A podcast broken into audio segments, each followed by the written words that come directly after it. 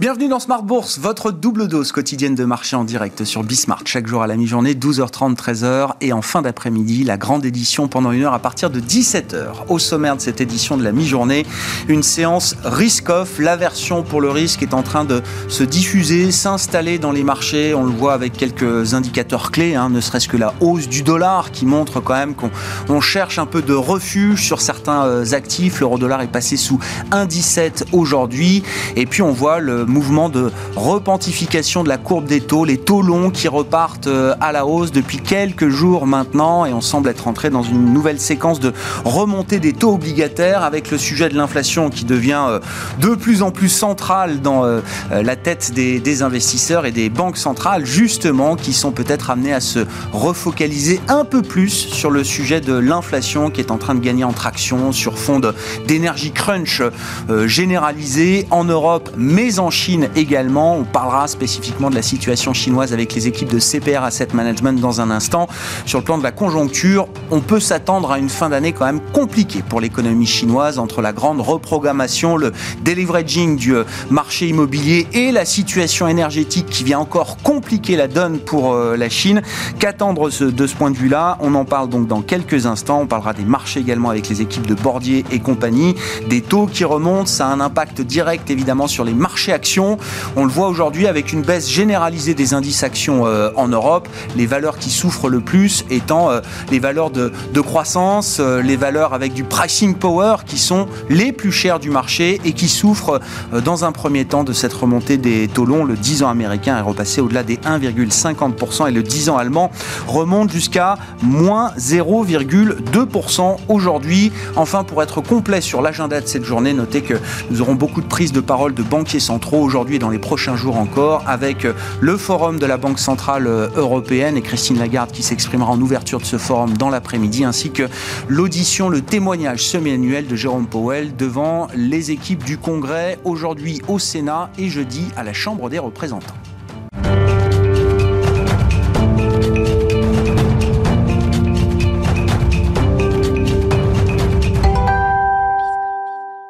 Et c'est une séance risk-off en cours sur les marchés. Les infos clés du jour, c'est avec Alix Nguyen.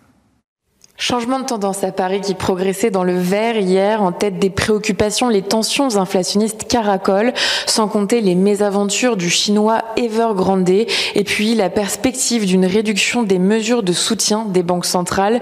Jérôme Powell et Christine Lagarde vont s'exprimer aujourd'hui, allocution qui pourrait apporter un semblant d'éclairage sur ce dernier point. Christine Lagarde qui déclarait hier que les tensions inflationnistes devraient se résorber dans le courant de l'année prochaine. Elle lancera à 14h le Forum on Central Banking de la BCE, le pendant du symposium de Jackson Hall. Son homologue de la Fed, Jérôme Powell, et la secrétaire au Trésor, Janet Yellen, seront euh, auditionnés par la commission bancaire du Sénat à partir de 16h. Et puis aujourd'hui, nous découvrirons aussi l'indice de confiance du consommateur américain. À noter que le rendement des emprunts obligataires ne cesse de se tendre. À New York, le S&P 500 et le Nasdaq Composite euh, en faisaient d'ailleurs les frais hier. Le rendement de l'emprunt américain à 10 ans est repassé au-dessus des 1,5%. Dans le même temps, le baril de Brent de la mer du Nord franchissait la barre des 80 dollars cette nuit, et ce, pour la première fois depuis trois ans. Total Energy progresse, idem pour Valourec. En Asie, les marchés évoluaient en ordre dispersé ce matin. Les valeurs de l'immobilier sont orientées à la hausse grâce à une banque centrale chinoise qui se veut rassurante. Elle affirme qu'elle s'attachera à assurer une évolution saine du marché de l'immobilier. On rappelle qu'Evergrande doit faire face cette semaine à 47,5 millions de dollars de versement de coupons. Son titre gagne plus de 6%. Et puis un autre bémol en Chine où les restrictions sur la consommation d'électricité, notamment à l'encontre des grandes entreprises incitent certains analystes à abaisser leurs prévisions de croissance pour le pays. Goldman Sachs ramène son estimation à 7,8% pour cette année et à 5,5% pour 2022. On relève que le secteur du luxe en fait les frais. Et focus sur quelques valeurs aujourd'hui. Ipsos chute de plus de 7%. Le spécialiste des sondages et des enquêtes d'opinion a renoncé à la nomination de Nathalie Ross comme directrice générale, nomination qui devait prendre effet cette semaine. Il s'agirait finalement du dirigeant de sa filiale britannique Ben Page, une décision qui, euh, du fait de profondes divergences avec le fondateur Didier Truchot. Et puis ST Microelectronics recule dans le sillage du Nasdaq et des tensions sur les rendements obligataires. Capgemini et Dassault Systèmes suivent le mouvement. Au niveau européen, le stock 600 de la technologie accuse la plus forte baisse sectorielle. Tendance, mon ami, c'est chaque jour avec Alix Nguyen à 12h30 et à 17h dans Smart Bourse sur Bismart.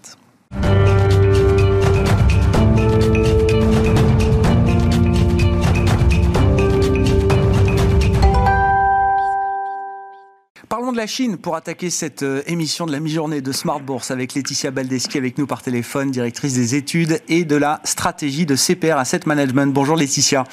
Merci beaucoup d'être euh, d'être avec nous. Oh, c'est notre notre feuilleton, notre fil rouge de, de conversation avec vous. La Chine avec un, un, empilement quand même de situations de, de vent contraire, comme on dit euh, sur les marchés pour la croissance économique chinoise.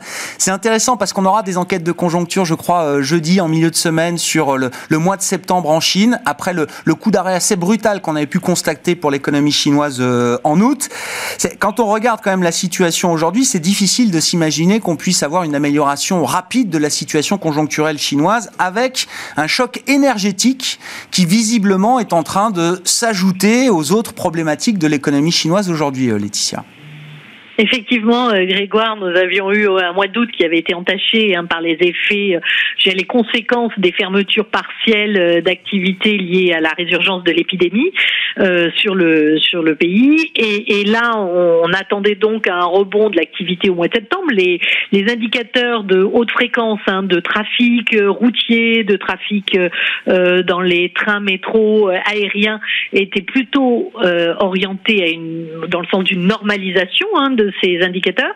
Et, et, là, on a de nouveau une, une alerte assez, assez sérieuse, puisque même les journaux, je dirais, euh, locaux euh, à destination de la presse internationale, hein, évidemment, euh, nous, nous, nous font de fermeture d'usines assez importantes hein, euh, sur la côte euh, sur la côte est et donc euh, pour des raisons de, pénurie d'électricité. Alors on a en fait la traduction pour les entreprises d'électricité qui s'approvisionne en charbon de la flambée du cours du charbon et il n'est plus rentable pour ces entreprises de, de produire de l'électricité, donc elles ferment leur activité et cela a donc des conséquences non négligeables sur l'ensemble des chaînes de production. Donc on risque d'avoir effectivement des PMI un un peu moins bon euh, sur, euh, en tout cas manufacturier, un peu moins bon euh, sur ce mois de septembre.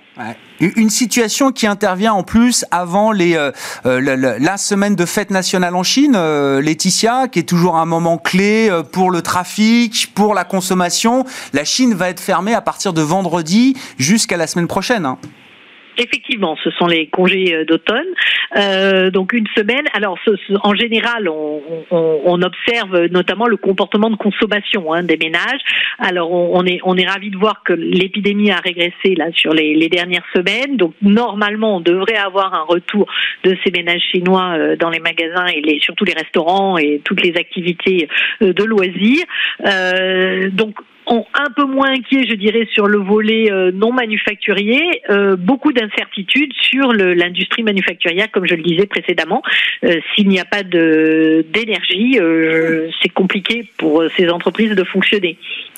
Est-ce qu'on y voit un peu plus clair sur les, les impacts de la restructuration du marché immobilier, euh, euh Laetitia? Euh, Alors, c'est, ça fait partie de la grande reprogrammation, l'idée d'un, reset du modèle économique ou du modèle immobilier chinois, euh, notamment avec un, un deleveraging euh, violent pour les grands acteurs du, du secteur immobilier. Sur les impacts macro, est-ce qu'on y voit un peu plus clair sur la, la, la manière dont la, la croissance chinoise va être affectée et la durée pendant laquelle la croissance chinoise va être affectée par ce refroidissement volontaire du marché immobilier chinois alors c'est vrai qu'on on peut se poser des questions. Euh, le, le, le, volet, je dirais, immobilier euh, de la réforme euh, chinoise, du changement de ton, il il date pas d'hier. Hein. En, dès 2017, hein, Xi Jinping avait dit le logement, c'est pour y vivre, c'est pas pour spéculer. Donc c'est pas d'hier. Et on avait chaque année hein, ce, ce, point d'interrogation sur que, que, va devenir ce, ce secteur de l'immobilier. la, la, la, Covid a fait une pause en fait hein, dans cette restructuration euh, le, le début d'année nous avait aurait dû nous alerter un peu plus vigoureusement hein, sur sur la suite du sur le secteur hein, des événements puisqu'on avait eu cette ces fameuses trois lignes rouges hein, de, de mesures de restriction sur l'endettement des groupes immobiliers et donc une vraie volonté de restructurer ce, ce, ce, secteur. il faut bien voir que les promoteurs immobiliers c'est une grande une grosse partie de l'endettement des entreprises non financières en en, Chine. Cet endettement a, fortement cru. Il est retourné sur des plus hauts hein, l'an dernier. On est autour de 160, 163 points de PIB selon les derniers chiffres de la Banque mondiale. Donc on, a vraiment euh, des, niveaux euh, d'endettement assez élevés.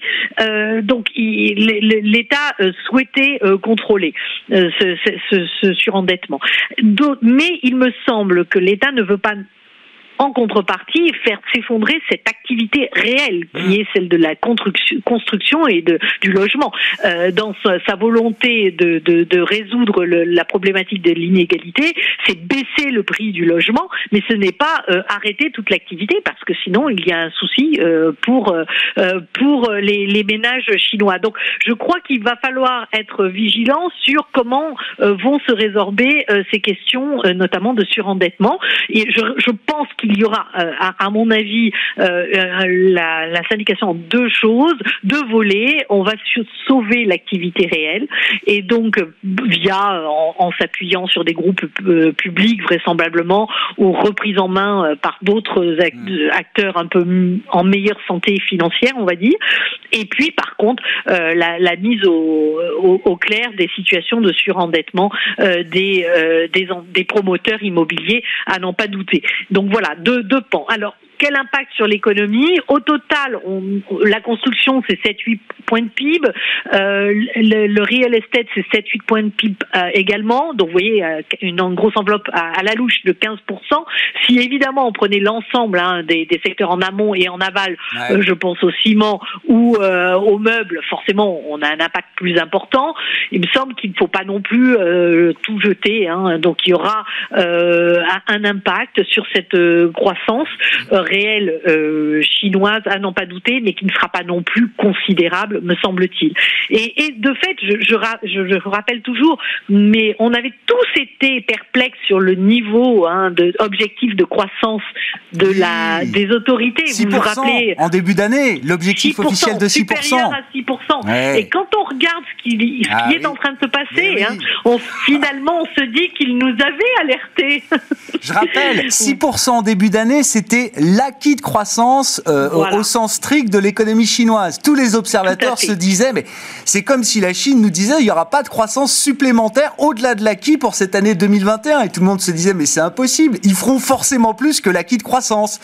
On comprend mieux les choses maintenant. Ils vont faire plus, mais pas tant que ça. voilà. Au, final, pour, pour conclure, euh, Laetitia, est-ce que quand même, quand on accumule autant de vents, vent contraires sur une économie comme l'économie chinoise, est-ce qu'en tant qu'investisseur, il faut commencer à anticiper un certain nombre d'adoucisseurs venant de la politique monétaire, venant de la politique budgétaire? Écoutez, c'est vrai que c'est le réflexe que l'on a depuis euh, de longues années. Hein. Chaque fois que ça ralentit, on a eu le sentiment qu'on lâchait un peu les vannes en termes de crédit bancaire, en, termes d'émissions obligataires des gouvernements locaux pour financer des projets. Euh, voilà.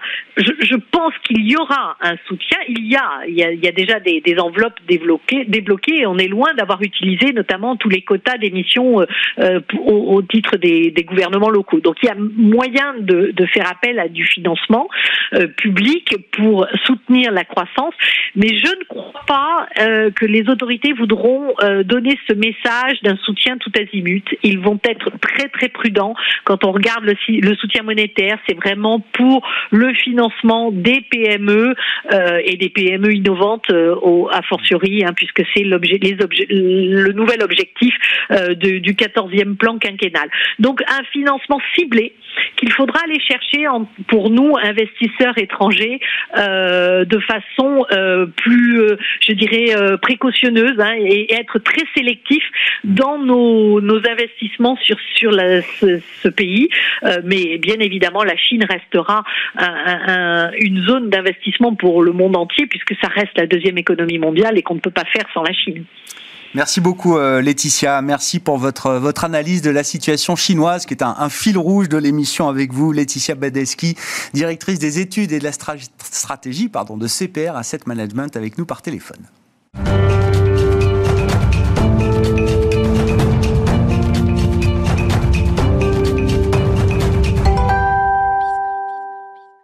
La Chine, qui est évidemment un des enjeux pour les investisseurs globaux euh, aujourd'hui, pas le seul, mais c'est un enjeu important. Parlons des marchés avec Patrick Guérin, qui est à mes côtés en plateau. Bonjour Patrick. Bonjour Vous êtes directeur de la gestion de Bordier et compagnie à Paris. Euh, regardons peut-être le marché obligataire qui euh, corrige depuis quelques jours maintenant. On voit des taux longs qui remontent à nouveau parce que depuis six mois, quand même, ces taux longs n'arrêtaient pas de baisser. Hein. Depuis la fin mars, on avait atteint un 75, un 80% sur le 10 ans américain. On était retombé, j'ai regardé, mi-août, début août, à 1,15% sur le 10 ans américain. Donc on avait une belle glissade quand même de, quelques mois. Et puis, euh, depuis euh, une semaine, ça commence à devenir euh, à nouveau très visible puisque le 10 ans américain a franchi 1,50% à la hausse. que vous inspire cette situation? Est-ce qu'il y a des éléments d'explication particuliers? Et puis on verra jusqu'où le chemin nous emmène, mais on, voit quand même que les taux, les mouvements, la dynamique des marchés obligataires a toujours un impact très direct sur les marchés actions. Et guide tout à fait les marchés d'actions, vous avez raison de le souligner. En fait, la particularité de cette hausse, de cette nouvel épisode de hausse, c'est sa brutalité puisque euh, elle a été directement euh, la suite des interventions de M. Powell la semaine dernière à l'issue du FOMC et il a un peu surpris les marchés, il faut bien le dire, avec un discours qui était assez net cette fois, euh, allant dans le sens d'une réduction des interventions de la Fed euh, programmée à partir de la fin de l'année. Et euh, c'est un signal en fait qui a été perçu comme tel par le marché obligataire, signifiant qu'il est temps en fait de changer la politique accommodante. Et c'est vrai que passer de 1,30 à 1,50 en 10 jours, c'est assez brutal, c'est assez violent. Et euh, ça ne peut pas laisser indifférents les marchés d'actions euh, qui euh, n'ont pas manqué de réagir pas immédiatement d'ailleurs, vous l'aurez observé. C'est vrai. Ils ont, dans un premier temps, plutôt d'ailleurs oui. bien accueillis. Les premiers jours de hausse de taux étaient plutôt positifs pour les marchés actions. Tout à fait. Et c'est lorsque les taux ont commencé à monter un peu brutalement que la réaction a été un peu moins favorable. Parce qu'en en fait, en toile de fond de la hausse des taux, il faut bien comprendre que ce qui est derrière, c'est une perception d'une augmentation de l'inflation dans les prochains mois. Donc c'est ça en fait qui, euh, qui, inquiète les investisseurs parce que on a tous en, en, mémoire en fait le, discours, même encore très récemment, de M. Powell qui dit et qui dit toujours hein, que euh, l'inflation c'est un phénomène transitoire, même si elle est un peu plus élevée qu'il ne s'y attendait. Euh, mais en fait, c'est pas forcément la lecture qu'en font les investisseurs. Et eh oui, c'est ça. Et, c'est cette double. C'est un débat permanent entre le discours des banquiers centraux, l'inflation est transitoire et restera transitoire, et la perception des marchés qui peut évoluer par rapport à ça. Voilà. Donc euh, c'est pas le lieu ici de dire qui a raison, hein, puisque euh, personne ne le sait. Euh, donc, euh, on a plutôt tendance à imaginer que c'est M. Powell qui a raison. Mais, mais ce qui est certain, c'est que les tensions actuelles sur les taux ne sont pas prêtes de s'arrêter. On peut, on peut déjà faire ce pari. On peut tourner le problème dans tous les sens. C'est quand même le sens du voyage. c'est ça.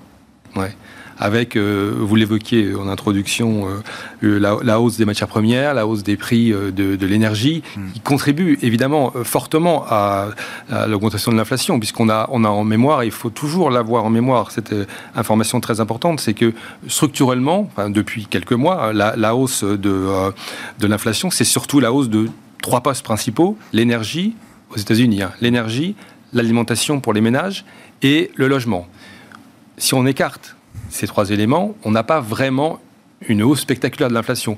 Bien entendu, c'est une présentation, hein, parce qu'il y, a quand même de l'inflation, ils sont, ils sont bien là. Euh, les, le particulier à la pompe, quand il doit remplir son, euh, son, euh, oui, son, son, réservoir. Il y a des effets d'optique, des effets loupe très forts sur certains prix. C'est ça, exactement. Et donc, ce qui est inquiétant, c'est que ça peut avoir un impact non négligeable sur la consommation dans les prochains mois. Mm. Et on a tous en tête que la consommation, c'est deux tiers du PIB. Donc, euh, avec ça, viennent se ajouter évidemment des inquiétudes sur euh, la, poursuite de la croissance. Est-ce qu'on ne va pas avoir euh, une décélération de cette croissance? Si vous ajoutez en plus en toile de fond des indicateurs PMI qui sont un peu moins bons. Ils ne sont pas mauvais, ils sont un peu moins bons. ça vous donne un, tableau d'ensemble qui n'est pas très flatteur pour les marchés et qui génère beaucoup de volatilité comme c'est le cas depuis ces derniers mois, une des, semaines. une des grandes questions sur l'inflation, c'est de savoir si elle se traduit par des hausses de salaire généralisées, parce que des hausses de salaire, il y en a généraliser, c'est une vraie question encore aujourd'hui. Et j'allais dire, c'est le, c'est le dernier, c'est l'argument rempart encore aujourd'hui d'un Jérôme Powell de dire le marché du travail n'est pas encore suffisamment sous tension, les hausses de salaire ne sont pas généralisées, donc je peux me permettre de de, pas trop regarder l'inflation sur euh, les prix des matières premières ou le prix de la voiture d'occasion euh, aux États-Unis en l'occurrence. Mais on sent quand même que, oui, voilà. Pour le moment, il a raison, c'est-à-dire que l'inflation ne se diffuse pas de manière généralisée dans l'ensemble des salaires. Ça, c'est un filet de sécurité important quand même pour les marchés bah, euh, Oui, parce que euh, c'est seulement le couple infernal, en fait, hein. inflation, salaire généralisé, qui euh, fait que ça s'arrête jamais. Si c'est contraint parce que c'est lié à des difficultés de recrutement spécifiques dans certains secteurs d'activité, les services, l'hôtellerie, la restauration, j'allais dire, ça va encore. Hein bien entendu, mais c'est lorsque on assiste à une diffusion plus généralisée qu'on peut être inquiet. Hmm. Mais ce n'est pas le cas, pas encore. Bon, on voit bien une situation qui devient un espèce de, casse-tête quand même pour les banques centrales et pour les investisseurs. C'est-à-dire que euh, je comprends que dans, dans cette histoire de hausse des coûts, hausse des matières premières, on a envie de se tourner vers les sociétés qui ont du pricing power. Sauf que ces sociétés-là, souvent, elles sont déjà bien valorisées et elles souffrent en plus mécaniquement de la remontée des, euh, taux. longs. Mmh. À l'inverse, si on veut jouer la remontée des, taux, on va se tourner vers des secteurs dits value, mmh. euh, financières euh, ou autres. Et en même temps, on se dit que quand on va de ce côté-là, c'est pas les sociétés qui ont le plus de pricing power. Si demain il faut passer des, hausses de prix ou intégrer des salariés avec des salaires plus élevés, etc. Ouais, c'est là où on peut essayer de passer un message qui consiste à dire aux clients investisseurs regardez dans le temps long et investissez dans des entreprises solides qui ont euh, un beau profil de croissance régulier qui va peut-être être freiné à horizon 3 mois, 6 mois, c'est possible. Hein. Mais euh, je n'oublie pas non plus qu'on a connu, et vous l'évoquiez tout à l'heure, euh, un épisode qui, de, au début du mois de mars, enfin à la fin du premier trimestre, a vu les taux monter très très très, mhm. très vite mhm. et redescendre tout aussi vite. Donc euh, attention aux rotations trop brutales. On pourrait le regretter. Donc euh, notre conseil à nous, c'est de rester investi sur des valeurs qui offrent de l'habilité, qui sont chères, vous avez raison, euh, mais dans lesquelles on a des perspectives de progression beaucoup plus durables. Hmm dans ces moments un peu compliqués, euh, c'est ce que disent euh, certains stratégistes, c'est bien de revenir un peu sur les méga tendances. Mm. Celles dont on est euh, certain que dans 4, 5, 10 ans, elles seront toujours un moteur important mm. pour les économies. Je suis d'accord avec ça. Donc, favoriser la transition énergétique, c'est une très bonne idée. les, fonds climatiques, c'est une très bonne idée.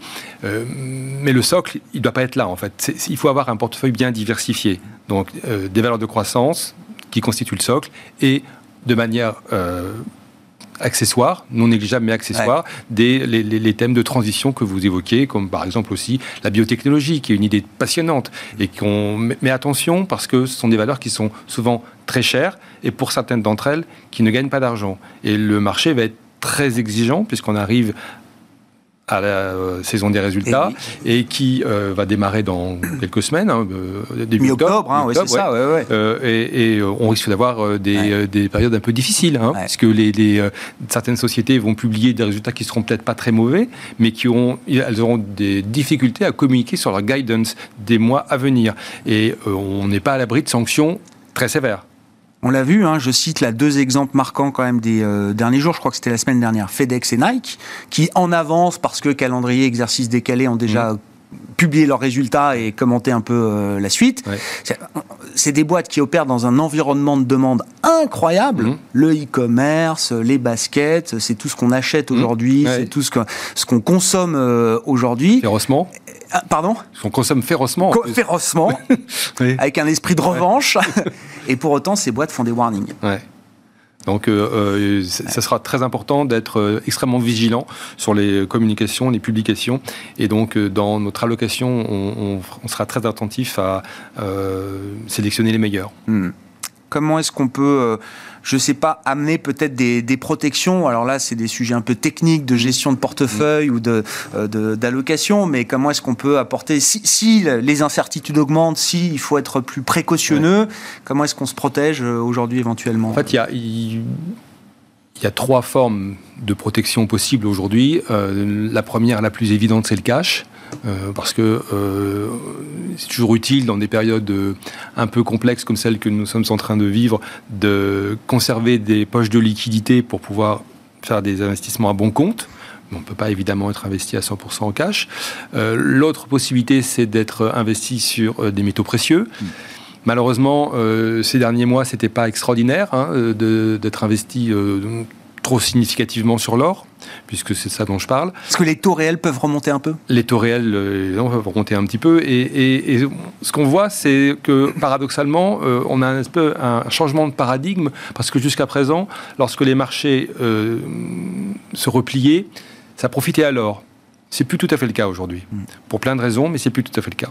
Et enfin, la troisième possibilité pour se protéger, bien entendu, c'est d'être investi à travers des hedge funds, donc des placements alternatifs qui permettent euh, de résister euh, beaucoup mieux, puisque ces fonds ont pour particularité d'être à la fois longs sur certaines valeurs et courts, c'est-à-dire de shorter, de vendre celles d'entre elles qui leur paraissent les, mieux à même de, les moins à même de résister au marché. Donc voilà un ensemble d'éléments qui peuvent permettre de protéger les portefeuilles dans des périodes troublées comme celles que nous vivons. Parce que mm, ce que je peux dire de manière assez certaine, c'est que c'est pas fini. Hein. Merci beaucoup, euh, Patrick. C'est fini pour aujourd'hui, mais effectivement, la suite de l'histoire est encore à venir. Patrick Guérin, qui était avec nous euh, en plateau, directeur de la gestion de Bordier et compagnie à Paris. Une séance d'aversion pour le risque, on vous le rappelle, hein, avec euh, des, des, sujets complexes hein, qui sont en train d'animer les marchés en ce moment et une baisse de plus d'un et demi pour cent à mi-séance pour les actions européennes. On se retrouve ce soir à 17h en fin de séance en Europe avec nos invités de Planète Marché, notamment en direct sur Bismart.